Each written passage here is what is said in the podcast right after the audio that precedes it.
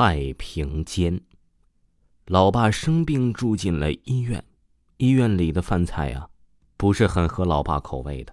于是老妈呀，就在早晚做饭给老爸送到医院去。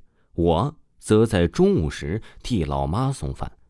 那是一个大雨滂沱的日子，天暗得像黑夜一样，整个世界就只听见哗哗的雨声和骇人心魄的惊雷声。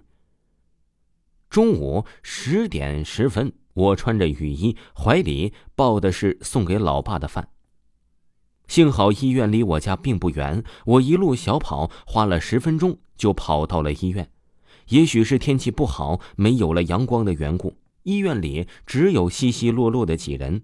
天太暗了，医院里所有的灯好像都是亮着的，当然这不包括我没看见的。尽管这样，但整条走廊里看起来呀，还是阴沉沉的，让人压抑的很。我向来就讨厌医院里的各种药水味儿，再加上此时如此不爽的天气，就更加令我不舒服了。于是我快步走到老爸所在的病房，问候了老爸几句。看到老爸吃下第一口饭后，就赶紧往家走。就在我快要走出医院正门口的时候，左侧。传来了怪异的声音，是什么呢？我循声看去，原来一间病房的门被吹开了。对了，这间病房除了老爸的病房外，其他的房间我都还未去过。反正来了，为何不去看看呢？一股好奇心使我一步一步的慢慢走进那间房间。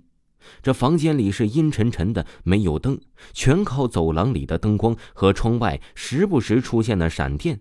我才勉强看清这房间里的情况啊，大小和老爸住的那间差不多，窗户对着门，房门严实的关着。房间里摆着七八张床，只有靠着窗户的那张床上似乎躺着什么。不过呀，模糊的能认出那是个人，也许啊，这是间病房吧，我想。可是这里的气氛完全不同于其他病房啊。这房子里充满了寒气，这寒气仿佛穿透了衣服，直刺心肺。而且房子里还有一股怪味儿，不是消毒水和药水味儿，更是像什么东西腐烂后所发出的气味，很难闻。这房间呢，让我很不舒服。呼呼呼，出奇的静，只有我喘着粗声发出了微弱的声音。吱嘎！突然，一个刺耳的声音呢从身后传来，我吓了一大跳。原来是门被风给吹得关上了，我长长的出了一口气，吓死我了。此时房间更加暗了。这时，一个奇怪的念头从我的脑海里浮现出来：是什么人会在这种的情况下在我房间里待着呢？在这种念头的驱使下，我向着那个床位走去了。静静的，轻轻的，我不敢发出半点声音。这世界出奇的静，好像所有的一切都陷入黑暗里，仿佛时间和空气都凝固了。凭借着极其微弱的光线，我摸索着上前，可还是很模糊。但我隐约的感到什么地方不对劲儿。那个人好像用被单罩住了头，为什么呢？被单上似乎有字，是什么呢？似乎是三个字：大。干问，大干问是什么意思呢？用被单蒙住头，被单上的三个字“大干问”寒冷抚慰死人。大干问，太平间吗？窗外一亮，是闪电。突然，咔嚓一声惊雷炸响，紧接着一道猛烈的闪电，如同是一把利剑划破天空，而后又是一声惊雷。天哪！我借着闪电，我看清了，被单上真的印了三个字“太平间”呐！